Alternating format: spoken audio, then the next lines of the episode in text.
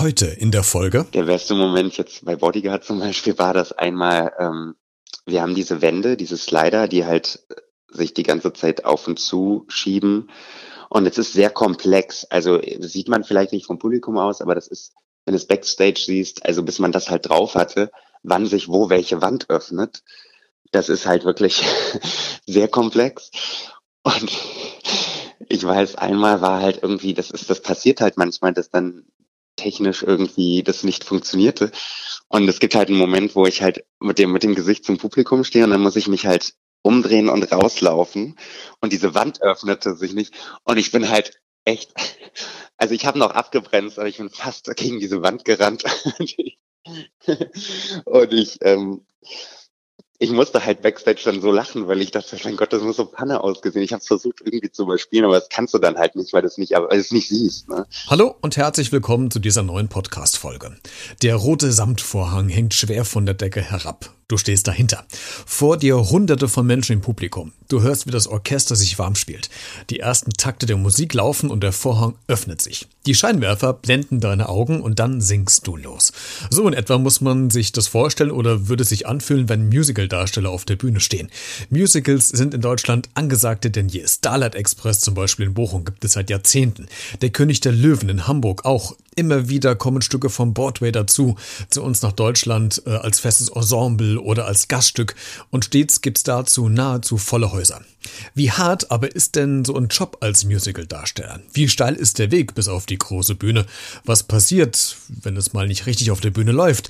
Wie wird das überhaupt überspielt? Wie merkt man sich die stundenlangen Texte und Dialoge? Fragen über Fragen, die ich heute einem Musical-Darsteller stelle. Er spielt aktuell im Stück Bodyguard und ist heute mein Gast. Hier bei Beredet. Der Talk mit Christian Becker. Heute zu Gast. Ja, hallo, ich bin Christopher Neres. Ich bin Musicaldarsteller und Schauspieler aus Hamburg. Ich bin 30 Jahre alt und spiele zurzeit in der Produktion Bodyguard das Musical. Christopher, du lebst ja genau das Leben, wovon äh, viele junge Talente eigentlich äh, träumen. Du stehst als Musical-Darsteller auf den großen Bühnen. Äh, bevor wir gleich über dein aktuelles Engagement bei Bodyguard sprechen, lass uns doch mal in die Vergangenheit zurückblicken. Ab wann war für dich denn klar, dass du singend auf die Bühne willst? Also bei mir war das immer so, ich hatte nie einen Plan B. Ich war ganz naiv und habe gesagt, schon in meiner Schulzeit, äh, ich will auf jeden Fall auf der Bühne stehen, womit auch immer. Mein Fokus war nie irgendwie gesetzt. Also ich wollte einfach auf der Bühne stehen. Ich wusste nie, ob ich Tanz, Gesang, Schauspiel machen wollte. Also habe ich halt irgendwie versucht, alles zu studieren und habe dann eine Musical-Ausbildung gemacht. Und ähm, ja, so bin ich dann reingerutscht und ich habe das große Privileg, auch arbeiten zu dürfen. Die meisten sind ja arbeitslos. Und ähm, ja, habe da auch hart für kämpfen müssen, aber jetzt bin ich da auf jeden Fall, wo ich sein möchte. Oder ich möchte natürlich noch weiterkommen, aber ich bin super dankbar, dass ich davon leben kann. Mhm. Also war es quasi schon ein Kindheitstraum, was du hattest? Ja, das war, also ich habe schon eigentlich mit sechs Jahren schon gesagt, so das will ich machen. Und Schule habe ich halt noch mit Ach und Krach durchgezogen. Aha. Aber auch da war mein Fokus schon auf Bühnen-AGs, womit man halt anfängt, Gospelchor, alles Mögliche. Und ja, dann bin ich einfach auf die Reise gegangen, ja. Hm, wie wurde es von der Familie aufgenommen? Weil meistens ja die Eltern so ein bisschen skeptisch ist, wenn man sagt, ah, ich will auf die Bühne, kommt ja dieser, dieser flapsige Spruch, ach Junge, mach doch erstmal was Vernünftiges. Äh, wie wie war es bei, wie war's bei dir? Also bei mir, ich, ich habe ein total großes Glück mit meiner Familie. Ich bin total unterstützt worden immer und ähm, es gab halt nie irgendeinen Zweifel daran, dass ich es nicht schaffen könnte. Und da bin ich sehr dankbar. Ich bin sehr frei aufgewachsen in meinen Entscheidungen ähm, mein Vater war halt immer ein bisschen strenger. Der hat halt gesagt, so, wenn du es machen möchtest, dann lerne auch ein ordentliches Handwerk, weil es ist auch, also im Großen und Ganzen ist es ja ein Beruf wie jeder andere. Man muss ein Handwerk haben, um halt lange bestehen zu können. Man muss sich immer weiterbilden, weiterentwickeln und einen langen Atem haben, ja. Und das waren auch Sachen, die ich von zu Hause auch mitbekommen habe. Und die haben mich total supportet immer. Es war super. Also bis heute. Hm. Kann man denn wirklich singen, wenn wir beim Singen mal kurz bleiben, kann man denn wirklich singen ja. lernen oder sagst du, okay, man braucht wirklich ein Grundtalent? Also ich zum Beispiel, ich kann überhaupt nicht singen, aber könnte ich es, wenn ich jetzt durch Sprachtraining, Gesangstraining mich intensiv damit auseinandersetze, könnte ich theoretisch auf einer Musicalbühne stehen oder sagst du, nee, ein gewisses Grundtalent sollte man schon irgendwie dabei haben? Also ich sag mal so, also zum einen, ich selber habe ja die Ausbildung vor, boah, vor zehn Jahren gemacht und habe mich danach nochmal entschlossen, Schauspiel zu studieren. Das mhm. heißt, ähm, Gesang ist für mich auch was, was sehr viel mit Training zu tun hat. Und ich habe äh, mich dann mehr auf Schauspiel fokussiert. Das heißt, das Gesangstraining habe ich ein bisschen schleifen lassen. ist halt wie ein Muskel, das verkümmert dann auch irgendwann. Ich glaube halt, dass, ähm, dass jeder äh, singen kann, auf jeden Fall. Aber ich glaube halt auch, dass man dranbleiben muss und das trainieren muss. Und jetzt, wo ich halt wieder Musical gemacht habe, habe ich gemerkt, oh, du bist eigentlich voll aus dem Training raus und habe wieder Gesangsstunden genommen, um das ein bisschen aufzubauen ja. und halt ähm, wieder zu trainieren, sag ich mal. Aber es ist mhm. natürlich auch harte Arbeit und klar, Musikalität ist natürlich so, ein, so, ein, so eine Basic-Sache, die man, glaube ich, braucht, die man schon mitbringen sollte. Ja, wir, wir bleiben mal bei dem, bei dem harten Stück Brot. Du hast ja 2010 ja. eine Ausbildung als Musical-Darsteller äh, an einem der renommiertesten Schulen, der, der Stage School in Hamburg ja abgeschlossen. Und ich habe noch vor kurzem, ich glaube auf YouTube war das eine Doku gesehen von, von solchen Aufnahmeprüfungen. Das ist ja schon echt ziemlich heftig und ziemlich hart, an so einer Schule aufgenommen zu werden, oder? Wie, wie war das bei dir? Ja. Also es ist halt so, es bewerben sich natürlich sehr viele Leute. Das ist natürlich ewig her. und ähm, das hat sich auch alles verändert, ist größer geworden und der Markt selber wird aber auch, also es wird später, später schwieriger, Jobs zu bekommen. Ähm, ja, bei Aufnahmeprüfungen ist es halt so, ich glaube, das Wichtigste, wenn man es machen möchte, ist halt, dass man wirklich dafür brennt und halt zeigt, dass man die Sache auch zu seinem eigenen machen kann. Also, dass man äh, nicht versucht abzuliefern oder jemandem zu gefallen, sondern dass man halt das Material nimmt und sein eigenes draus macht. Und ich glaube, das macht die mhm. Individualität dann als Künstler nachher aus. Mhm. Lass uns noch mal in diese Ausbildung reingucken. Wie, wie sieht das genau mhm. aus? Also wie lange dauert das? Was, was lernst du da genau? Wie sind so die Abläufe, wenn du uns das mal ein bisschen beschreiben kannst? Also ich habe ja, wie gesagt, ich habe ja eine Musik, die Musical-Ausbildung gemacht, drei Jahre lang ging die und danach habe ich nochmal Schauspiel studiert. Mhm. Und ähm, meine Schauspielausbildung ging auch drei Jahre. Die habe ich auch in Hamburg gemacht, also ich habe beides in Hamburg gemacht. Und beides ist eigentlich ähnlich, wenn ich jetzt einen Vergleich ziehe. Du hast halt, äh, du lernst halt Grundlagen im ersten Jahr, ähm, dann wird das im zweiten Jahr gefestigt und im dritten Jahr bist du, bist du meistens so ähm, es ist mehr joborientiert, dass du halt den guten, den richtigen Einstieg ins Business schaffst. Oder auch nicht. Manchmal musst du halt echt lange arbeiten dafür, dass du reinkommst. Manche schaffen es gar nicht. Es gibt keine Garantie. Und ich sag immer, oder wenn mich jemand fragt, ja, ich würde auch gerne auf der Bühne stehen, ich muss ehrlich sagen, ähm, ich sage ich sag immer, wenn du wirklich nicht für was anderes brennst und dein Fokus zu hundertprozentig da drauf liegt, dann mach es. Aber man muss sich dessen bewusst sein, dass es ein unglaublich hartes Business ist und du mit sehr viel Ablehnung äh, rechnen musst. Und das ist mhm. halt, du kriegst mehr Absagen als Zusagen. Das ist so, du hast 100 Jobs, 100 Castings oder, oder Vorsprechen oder Auditions und dann klappt vielleicht irgendwann mal einer. Und bis du mhm. die großen Jobs hast, also das hat bei mir ja jetzt, also ich habe ja Gastverträge gehabt, aber eine, eine Rolle in einer großen Produktion zu haben, das ist ja jetzt erst passiert. Und da habe ich echt jetzt jahrelang dran gearbeitet, ja. Mhm. Also man muss am Ball bleiben, man braucht auf jeden Fall Ausdauer. Du hast ja gerade gesagt, ja. das finde ich ganz spannend, dass, äh, das Thema ähm, bei diesen Castings, also wenn du zu Shows Casting gehst, ich ähm, man, man singt wahrscheinlich dann vor und stellt sich vor, so wie das normale Casting abläuft, aber ja. wie sehr, wie sehr nagt das dann an einem, wenn dann wirklich die Absage kommt? Ist es am Anfang noch so, wo du sagst, du bist noch euphorisch, äh, du bist noch motiviert? Gibt es irgendwann einen Punkt, wo es bei dir mal gekippt ist, dass du sagst, ah, kriege ich überhaupt einen Fuß hier rein oder hat das Selbstzweifel ausgelöst oder bist du straighter durchgegangen bei solchen Absagen?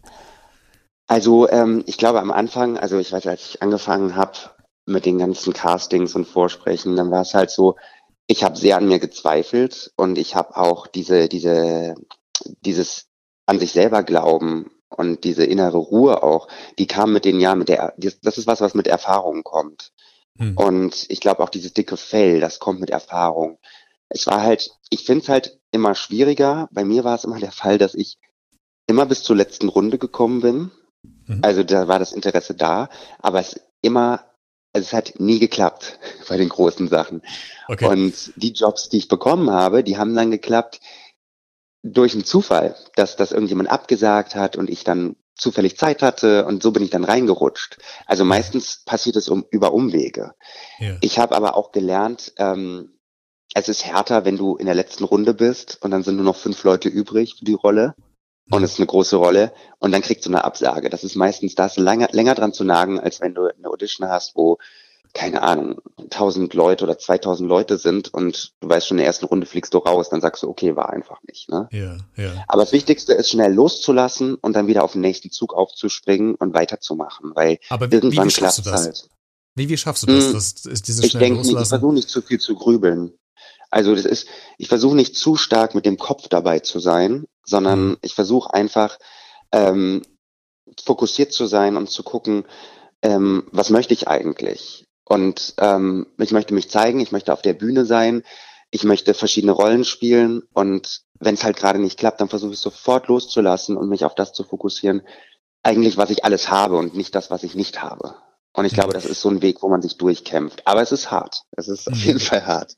Ja. Absolut. Du hast ja auch einiges an Arbeit äh, reingesteckt. Und wenn man jetzt mal äh, die letzten zwei, drei Jahre im, im TV die Landschaft sich anguckt, mit den ganzen Gesangs-Casting-Shows, die wir da haben, äh, The, The Voice Ja. of Germany, Popstars, äh, die es natürlich nicht mehr gibt, ähm, DSDS und alle anderen. Wie sehr skeptisch stehst du denen gegenüber? Weil da werden ja schon diese neuen Sänger hochkatapultiert, äh, bleiben aber nicht lange oben an der Spitze, werden fallen gelassen. Und äh, Hm. so handgemachte Künstler wie, wie ihr, die das ja wirklich von der Pike auf gelernt haben, die wissen, was da für eine Arbeit dahinter steckt.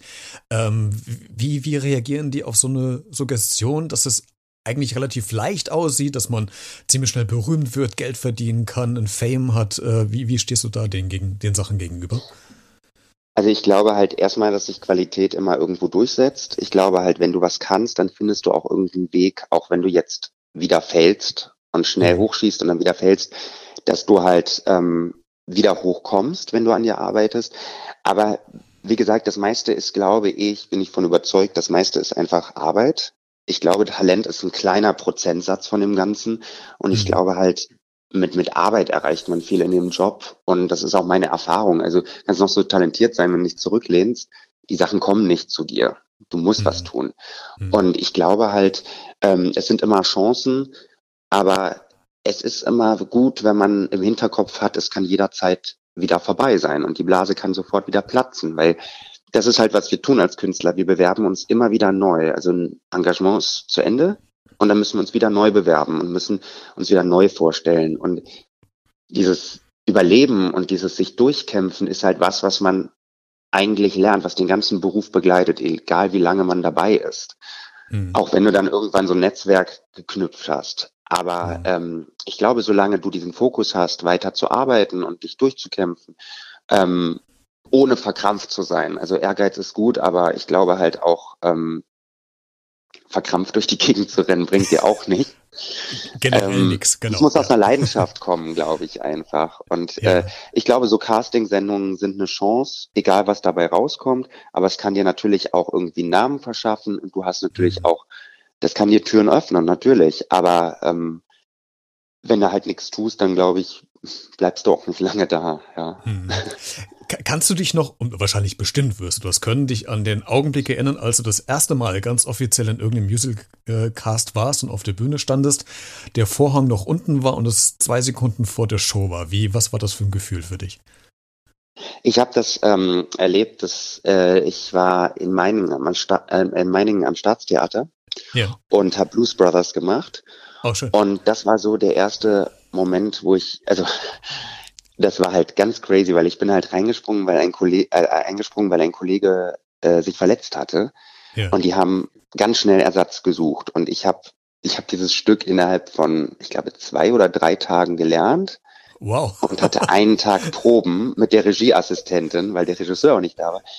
Und es war, es war echt, es war echt Chaos, aber ich habe es halt geschafft und ähm, es hat mir unglaublich viel Spaß gemacht und es ist es ist Wahnsinn erstmal, was man leisten kann in so einer kurzen Zeit.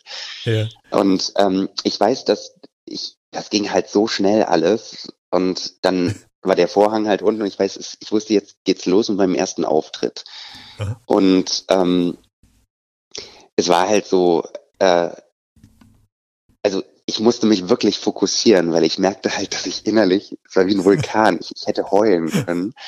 Und ich stand halt da und dachte, ach du Scheiße, ist das erste Mal so ein Riesenpublikum und dann war ich draußen und dann habe ich, es ist wie Atmen dann. dann. Dann nimmst du halt diese, dieses Publikum als, es ist wie ein Meer, ein Meer Ja. voller, wie so eine Energie irgendwie. Du, du, du liest die Leute nicht wirklich, aber du nimmst halt total viel wahr und die Ja. Reaktionen auch. Und diese Dankbarkeit, die ich im Publikum gespürt habe, das war so schön. Und dann auch bei dem, als ich dann meine Premiere hatte und wir uns dann verbeugt haben, ich habe geheult, weil ich dachte, ich war so dankbar einfach, dass ich das erleben durfte, weil es einfach so schön ist, wenn man halt in dem Beruf wirklich was machen kann und auch was zurückbekommt. Und die, die Leute sind einfach total dankbar, dass sie das dann miterleben dürfen. Und ich glaube, dann hat man seine Arbeit gemacht. Ich glaube, ich bin auch davon überzeugt, dass das, ähm, das ist unser Job einfach Hm. das, das zu transportieren und, und dass die Leute halt was mitnehmen. Und wenn man das spürt, das spürst du direkt halt. Hm. ja. Aber was passiert denn eigentlich kurz vor den Momenten, äh, bevor das Stück losläuft, hinter der Bühne? Unterhaltet ihr euch oder ist da wirklich, ist da Ruhe? Ist da jeder fokussiert oder ist das unterschiedlich zu den Shows? Was, was passiert so hinter der Bühne, kurz bevor es losgeht? Das ist, ähm, das hat sich auch mit den Jahren total verändert. Also ich weiß, dass ich früher super fokussiert war vor jeder Vorstellung und mich durfte keiner ansprechen, weil ich habe versucht, alles richtig gut zu machen. Und ähm, heute bin ich total gelassen. Heute ist es so, ähm, ich weiß, was ich zu tun habe und bin in dem Moment sofort fokussiert, wenn es drauf ankommt. Aber davor kann ich Quatsch machen. Ich kann alles. Also bei mir funktioniert so, dass ich halt hinter der Bühne, Backstage total locker bin, total entspannt bin. Und dann, das brauche ich auch, diese entspannte Atmosphäre, um dann wirklich zu sagen, wenn ich auf der Bühne bin, dann gebe ich jedes Mal alles und bin halt sofort fokussiert. Und das geht auch, schießt direkt von 0 auf 100. Und es ist egal, ob man achtmal die Woche spielt. Ich habe bis jetzt jede dieser acht Shows die Woche ähm, immer mein Bestes gegeben. Und das ist einfach, weil es mir total viel Spaß macht, ja. Das ist, äh, ja. Mhm. Bei den Musical-Stücken, Christopher, ist ja alles, und auch bei Theaterstücken, egal, ist ja alles bis ins kleinste Detail vorbereitet, äh, strukturiert. Ja. Aber natürlich äh, für die Zuschauer ist es ja dann nochmal mehr interessanter, wenn irgendwas mal nicht so funktioniert, wie geplant ist. Äh, gibt es da irgendwelche Momente bei dir in deiner Karriere, die irgendwie mal eine Panne oder irgendwas versungen oder Texthänger, wo du improvisieren musstest, was dir irgendwie mal schiefgelaufen ist auf der Bühne? Ähm, also mir ist zum Beispiel, ich habe bei Bodyguard zum Beispiel war das einmal, ähm, wir haben diese Wände, diese Slider, die halt sich die ganze Zeit auf und zu schieben. Und es ist sehr komplex. Also das sieht man vielleicht nicht vom Publikum aus, aber das ist, wenn du es Backstage siehst, also bis man das halt drauf hatte, wann sich wo welche Wand öffnet, das ist halt wirklich sehr komplex. Und ich weiß, einmal war halt irgendwie, das ist, das passiert halt manchmal, dass dann technisch irgendwie das nicht funktionierte. Und es gibt halt einen Moment, wo ich halt mit dem, mit dem Gesicht zum Publikum stehe und dann muss ich mich halt umdrehen und rauslaufen und diese Wand öffnet Oh sich nein, nicht. ich kann oh. Und ich bin halt echt, also ich habe noch abgebremst, aber ich bin fast gegen diese Wand gerannt. und ich, ähm, ich musste halt Backstage dann so lachen, weil ich dachte, mein Gott, das muss so Panne ausgesehen. Ich habe versucht irgendwie zu überspielen, aber das kannst du dann halt nicht, weil du es nicht, aber es nicht siehst. Ne? Ja, Also sowas ja, ist halt, äh, oder wenn du halt, ich habe jetzt bei Bodyguard jetzt nicht so viel Text, weil, weil der Stalker halt, der erscheint einfach und, und ist dann wieder weg und der hat nur ein paar Szenen, wo er spricht, aber das ist halt dieses, weil er dadurch so, ähm, wie soll man sagen, also der, der ist halt, der ist nicht greifbar in, in dem Stück und ähm, Hm. ich merke halt irgendwie so, ähm, deswegen mit Texthängern war jetzt nicht so das Problem. Aber ich weiß, in anderen Produktionen war es halt so, da habe ich manchmal angefangen, mich so zu verhaspeln, dass ich gestottert habe und ich, oder ein Blackout, das ist auch immer sehr witzig, wenn du ein Blackout hast und du findest einfach nicht zurück, musst aber in der Situation bleiben, dann ist eine kurz Paniksituation und dann kommt's aber irgendwann wieder. ja. Ähm, das Ja. ist mir schon mal passiert, aber es ist ganz selten, weil ähm, die Abläufe sind klar und es Ja. passiert meistens, wenn was Ungewohntes passiert. Also wenn wenn irgendwie technisch irgendwas anderes zum Beispiel ist oder der Kollege mal was anderes betont und du bist so aus diesem Konstrukt rausgeworfen, was du eigentlich immer spielst halt achtmal die Woche und dann kann das passieren, dass du dich Ja, mal verhaspelst oder so, weil alles anders ist. Ja. Das heißt, es reicht tatsächlich schon so ein kleiner äh, Unterschied in der Vertonung, weil das, das ein, Das, das kann passieren. Ach ja, Das spannend. kann passieren. Also das ist nicht immer so natürlich, aber ähm, das, Ja. also wenn das passiert, ist es meistens so. dass du halt, keine Ahnung, du hattest vorher, bist kurz weg mit den Gedanken, weil jetzt was anderes und dann passiert was anderes und das holt dich dann, pusht dich in eine Situation, wo du halt was ungewohnt ist und auf einmal hast einen Blackout. Also es kann schon passieren. Ja. Super. Du hast ja gerade gesagt, du bist ähm, in der Stück Bodyguard als Stalker äh, in der Rolle unterwegs. Mhm. Ähm, was reizt dich so an der Rolle? Was macht diese Rolle so aus? Das Beste finde ich, dass du viel erzählen kannst, ohne viel zu sprechen oder ohne, also du kannst sehr in die Tiefe gehen und das haben wir auch gemacht im Probenprozess. Ähm, quasi so eine Background-Story, die man nicht wirklich sieht als Zuschauer, aber die man auf jeden Fall spürt auf der Bühne. Und mhm. ähm, ich mag sowieso, ich, ich liebe böse Rollen, ähm, weil, weil das irgendwie, ich bin so in, ich bin total isoliert in diesem Stück. Also alle haben Szenen zusammen beispielsweise und ich bin, mhm. ich mache eigentlich mein Ding.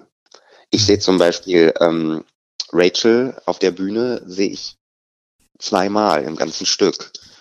Das ist einmal in diesem Mayan Club und einmal ganz am Ende, wenn ich sie versuche zu erschießen. Und ähm, es ist halt, äh, es ist halt so, dass, dass ich ansonsten immer mein Ding machen muss und ähm, was auch, was auch ab einem Punkt komisch war, weil alle so zusammen interagieren konnten und mir fehlte, weil ich das sonst, dass man natürlich Kollegen hat zum Spielen. Ähm, aber das Interessante ist halt, ich konnte absolut meine eigene Welt kreieren und auch mhm. in diese Abgründe reingehen. Und ähm, das hat mir, also das, das war eine bis jetzt eine hammermäßige Erfahrung und mhm. es wird nie langweilig, weil du halt auch immer in diese Welt eintauchst und das halt auch wirklich zeigen kannst. Und die Leute haben wirklich Angst. Also das ist halt das Beste, dass die Leute wirklich Angst haben. Also, War man da nicht so ein bisschen auch, oft. Ja, hat man nicht so ein bisschen Angst, dass, das, dass die Rolle, das hat man ja bei Schauspielern öfter mal, sich auch in das alltägliche Leben überträgt? Ich, ich weiß ja nicht, wie, wie oft du oder ob man erkannt wird oder sowas, aber bleibt das äh, mhm. bei den Leuten im Kopf drin, dass du jetzt quasi kein guter Mensch bist? Projiziert sich das auch in, in, ins Private irgendwie oder ist das jetzt noch äh, also, nicht so vorgekommen?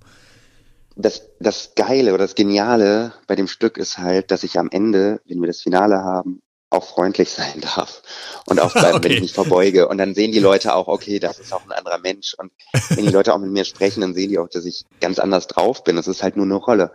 Ja. Aber ähm, ich weiß nicht, als Schauspieler ist es toll, wenn man, wenn man merkt, dann hat man seinen Job gut gemacht, wenn die Angst haben. Weil dann ja. ist es genau, ist es genau das, was man halt erfüllen sollte oder was man, hm. was man erzählen sollte. Und ähm, ich selber ähm, habe überhaupt keine Probleme. Ich weiß nicht warum, aber ich hatte nie Probleme, gerade wenn ich so in Abgründe reingehe oder wenn ich eine dunkle Seite von mir zeige, dass ich das mit nach Hause nehmen könnte. Ich habe das nie gehabt, mhm. das Problem. Also das ist, sobald das Stück zu Ende ist, bin ich ich. Also da bin ich ja mhm. nicht mehr die, die Figur. Und mhm. ähm, ich liebe das einfach, weil ich, ich bin davon überzeugt, dass man gerade als Schauspieler ähm, man zeigt jede Seite von sich und ein Mensch ist komplex und jeder, es gibt, für mich gibt es keine guten und bösen Menschen, sondern für mich gibt es halt, jeder macht seine Erfahrungen und jeder hat dunkle Seiten in sich und auch, auch total charmante und, und lustige Seiten an sich. Und ich glaube halt einfach, aus dieser Palette sich zu bedienen zu dürfen und das auch mal zu zeigen, das ist ja gesellschaftlich darf man ja jetzt nicht unbedingt den Bösewicht rausholen. Mhm. Und auf der Bühne ist es erlaubt. Und das macht natürlich ja. auch immer Spaß, so, weil das gehört, gehört dazu, ja. Das kann ich mir vorstellen, das glaube ich dir auch. Aber mhm. trotzdem ist es, ähm, glaube ich, gibt es ja Personen, die das nicht können. Äh, gucken wir mal in die USA rüber. Mhm.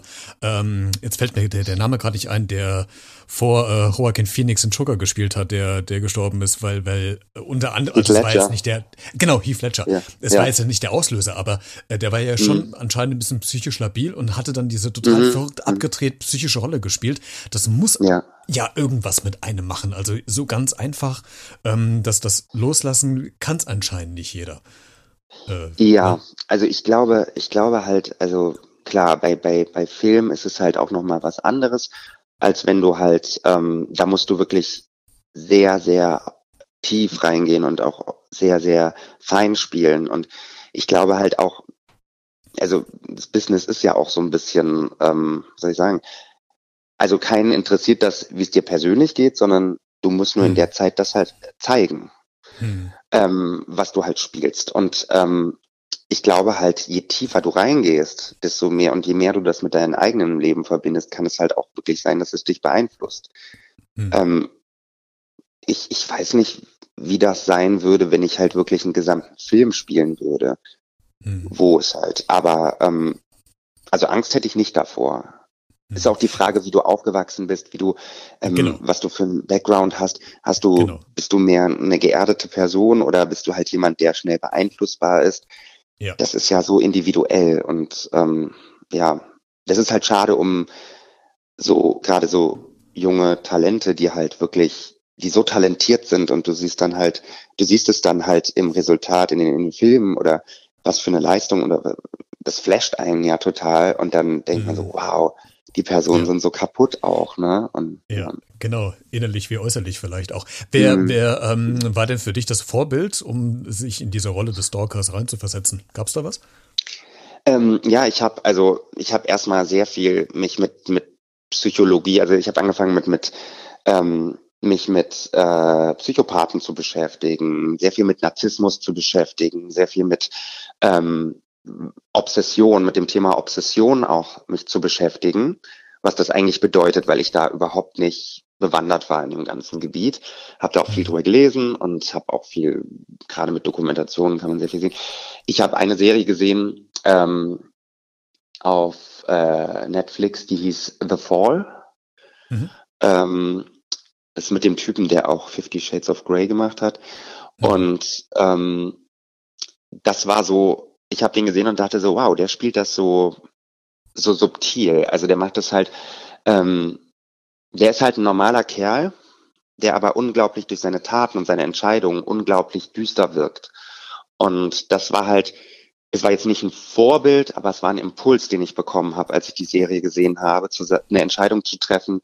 Ich lege die Rolle so an, dass der so ein möglichst düsteren äh, Effekt hat auf, auf, auf das Publikum, dass die Leute wirklich auch Angst haben. Das wollte ich halt erreichen. Und ich glaube, bin davon überzeugt, dass man dafür nicht böse spielen muss, sondern es ist, hat einen ganz anderen Effekt auf die Leute, wenn man halt, ähm, wenn man halt gut ist oder, oder wie soll man sagen, der Kerl von nebenan ist, hm. aber durch die Taten halt so düster wirkt. Und ich glaube halt, das war für mich so ein Impuls zu sagen, ich lege die Rolle so an und nicht besonders böse oder mhm. wie auch immer. Aber ich hatte, ich hatte viel, viel Material. Also ich habe ich habe viele Filme auch gesehen. Ich habe auch über über Massenmörder was gesehen. Ich habe auch über Obsession gesehen. Ich habe ich hab über ähm, was war das? Ähm, diesen Film Charlie über Charles Manson, Charlie Sass heißt der, mhm. zum Beispiel gesehen. Da ging es, es ist ein anderes Thema, aber das ist halt dann ein Sektenführer in dem Sinne. Aber es ging halt auch um Obsession und ich habe mir, mir angeguckt, wie die Leute obsessiv sind, wie die, wie die körperlich reagieren, wie die, ähm, wie der Blick sich verändert. Und das habe ich mhm. versucht halt mit reinfließen zu lassen. Also war sehr viel Arbeit dahinter, aber es hat unglaublich viel Spaß gemacht, diese Materie einfach mal zu, zu beleuchten und sich mal anzuschauen. Ja. Jetzt leben wir ja gerade aktuell in Zeiten, äh, die sehr kurios und, und wirre für alle sind. Äh, das Coronavirus hat uns alle im, im Griff. Viele arbeiten von zu Hause oder haben Urlaub im glücklichsten Fall. Äh, mhm. Künstler wie ihr seid, für euch ist es ja auch eine Ausnahmesituation. Es gibt keine Aufträge. Die Musical, Theaterhäuser sind geschlossen. Es gibt keine Engagements. Wie geht's mhm. dir denn aktuell in dieser Krise? Ja, also ich glaube heutzutage, gerade jetzt in dieser Phase, ähm, keiner weiß, wie es weitergeht eigentlich. Und das ist auch halt, was ich merke, ähm, gerade wenn ich mit Kollegen spreche, alle sind total verzweifelt, weil die Engagements von heute auf morgen einfach aufhören oder, oder ausgesetzt werden. Und auch wenn es weitergeht später, ähm, man weiß halt nicht wann und ob überhaupt und ob die Theater sich das leisten können. Also es ist alles so eine Phase, wo sich gerade alles neu sortiert. Und ähm, das kann einem Angst machen, aber ich habe mich entschieden, keine Angst zu haben. Ich habe mich entschieden zu gucken, mhm. ähm, jetzt einfach zu gucken, was kommt auf uns zu und, und wach zu bleiben und ähm, alles halt anzunehmen, was kommt, weil mehr kann man nicht machen. Wir können nur abwarten und ähm, im Austausch bleiben, gerade Künstler untereinander, zu gucken, wie es wie es geht, wie geht's den anderen, wie gehen die anderen damit um, ähm, in einer gewissen Form von Energie zu bleiben, dass es irgendwann weitergeht. Hm. Weil man weiß nicht, was mit der Branche sein wird. Absolut. Das ja. wird sich auf jeden Fall, oder es wird sich auf jeden Fall viel verändern, wahrscheinlich nach Corona. Ja. Äh, wie, wie, wie hältst du dich jetzt über Wasser, wenn ich mal pri privat persönlich fragen darf? Wie, wie unterstützt oder wer unterstützt dich finanziell? Wie, wie kommst du damit zurecht jetzt? Also ich habe jetzt, ähm, wir haben jetzt die äh, Tour erstmal pausiert, erstmal angehalten, bin jetzt zu Hause ähm, und jetzt muss ich halt gucken, also ähm, wie es weitergeht finanziell. Ja, also ich, ich klar, ich krieg noch mein Gehalt, aber ähm, es ist halt, ich weiß nicht, was zum Beispiel nächsten Monat ist. So, keine mhm. Ahnung. Und ähm, das ist halt zum Beispiel was, was ich gar nicht klären kann gerade. Und da geht's nicht nur mir so, da geht's halt allen so man, man weiß halt nicht, wie es, ähm, es kann sein, dass ich ab nächsten Monat einfach mit nichts dastehe. Und das, das kann sein, dass ich dann gucken muss, okay, hier ist eh alles zu, also muss ich Regale einräumen. Das mhm. kann, das kann alles passieren. Ähm, deswegen mhm. bleibe ich halt offen für das, was passiert. Und, ähm, und das ist halt so eine, so eine Situation, wo ich merke, ja, wir haben als Künstler natürlich gelernt, das ist, was ich auch meinte eben mit, wir haben gelernt zu überleben, immer wieder neu uns zu bewerben. Und ich glaube auch dieses, man hat sich hochgearbeitet im Sinne von ähm, langen Atem gehabt. Und, und mir ist klar, dass nach jedem Engagement kann es wieder vorbei sein oder man muss wieder von Null anfangen. Aber so wie jetzt, dass man halt von jetzt auf gleich einfach irgendwie mhm. zu Hause sitzt und nichts mehr machen kann, ist halt schon echt abgefahren. Mhm. Ähm, und auch irgendwie ja. so, so, unwirklich für mich nach wie vor noch. Ne? Das oh, ist ja. immer doch, wo man denkt, es ist irgendwie so analog mhm. zum, äh, zu der Wahl von Präsident Trump, als der Präsident geworden ist. Das ist für mich immer noch, als ob es ein Film wäre, also noch wirklich nicht so greifbar. Du hast eben mhm. gerade gesagt, also, ähm, dass man quasi in der Not äh, sich ja auch äh, Sachen überlegt, Alternativen sucht. Ähm, hast ja. du dir dann auch irgendwie Alternativen äh, gesucht, dass du beispielsweise irgendwie äh, Online-Gesangsunterricht anbietest oder Online-Theatercoaching äh, für irgendwelche Nachwuchsleute? Macht man sich da Gedanken? Gedanken? Kommt man da auf irgendwie kreative Ideen auch oder ist das noch weit weg? Also jetzt gerade merke ich, dass ich gerade in einer Phase bin, ähm, wo ich halt jetzt nicht den, den, ich, ich kann mich jetzt gerade nicht neu erfinden. Das ist halt für mich noch so weit weg. Ich bin jetzt erstmal dabei, erstmal zu gucken, wo bin ich gerade, die Situation, wie sie gerade ist, anzunehmen und wahrzunehmen und auch emotional durchzugehen, weil für mhm. mich ist es total schwer, keine sozialen Kontakte gerade zu haben, mhm. nur am Telefon oder ähm, mir fehlt das irgendwie, Leute zu treffen zum Beispiel, mhm. sich auszutauschen und gerade der Kontakt auch mit dem Publikum, den ich jetzt irgendwie, es ist fast wie eine Entzugserscheinung, wenn man das achtmal die Woche hatte, so dieses, ne, jetzt auf einmal ist man bin ich schon seit einer, seit über einer Woche bei mir zu Hause in meinem Wohnzimmer und das war's. So. Ja, und ja. Ähm, das ist halt, also das, das finde ich gerade schwierig. Ähm, ich glaube, das wird kommen und ich habe ja auch noch andere äh, Baustellen. Ich sag mal so, ich werde natürlich jetzt in der Zeit gucken, dass ich auch wieder andere, meine Kontakte ein bisschen aufleben lasse. Ähm, sobald man wieder raus darf, werde ich sofort neue Fotos machen, neues Material sammeln und so weiter, um halt mhm. am Ball zu bleiben. Na klar, aber mhm. ähm, jetzt gerade fehlt mir so ein bisschen der Drive, muss ich ehrlich sagen. ja, das Weil ich habe halt, ja, es ist halt, also es ist halt, diese, diese Tour ist halt für mich eine unglaubliche Erfahrung bis jetzt gewesen.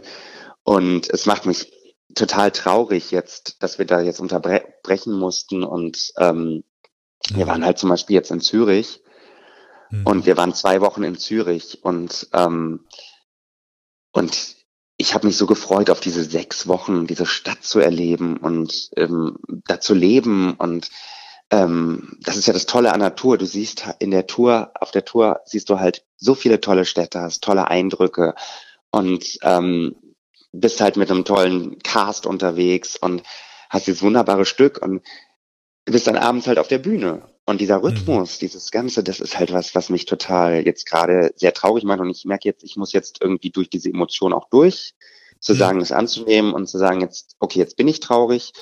Und ähm, damit ich wieder neue Kraft habe, um weiterzukommen. Und mhm. ähm, ja, das ist halt, was ich jetzt tun werde. Und wenn ich, sobald ich den Impuls habe, wieder was zu tun, sobald ich was machen kann, dann werde ich das auch tun. Aber jetzt gerade ist es halt ähm, für mich utopisch, irgendwie Tutorials aufzunehmen oder, oder Online-Kurse anzubieten, ähm, weil irgendwie, ja, das ist so gerade so weit weg. Also ich habe auch inter unterrichtet in Hamburg und ähm, gecoacht, aber ähm, ich weiß nicht, jetzt gerade fühlt sich das ganz komisch an. also ganz, ja. Ja. Mensch, Christopher, den drücke ich dir die Daumen, dass äh, du A relativ oder ihr mit der, mit der Tour wieder schnell starten könnt. Ähm, ja. Dass ihr wieder ziemlich viele Aufträge habt, dass ihr das machen könnt, wofür ihr brennt, nämlich auf der Musicalbühne zu stehen. Und äh, danke dir sehr, dass du dir heute Zeit genommen hast und ähm, mit mir über deinen Job als Musicaldarsteller zu sprechen. Ja, danke, jederzeit gerne. Falls du diese Folge kommentieren möchtest, dann gerne bei Facebook, Twitter, Instagram oder YouTube. Oder du schickst einfach eine kurze Mail oder auch eine lange Mail an b- redet.gmx.de. Bis nächste Woche und bleib neugierig.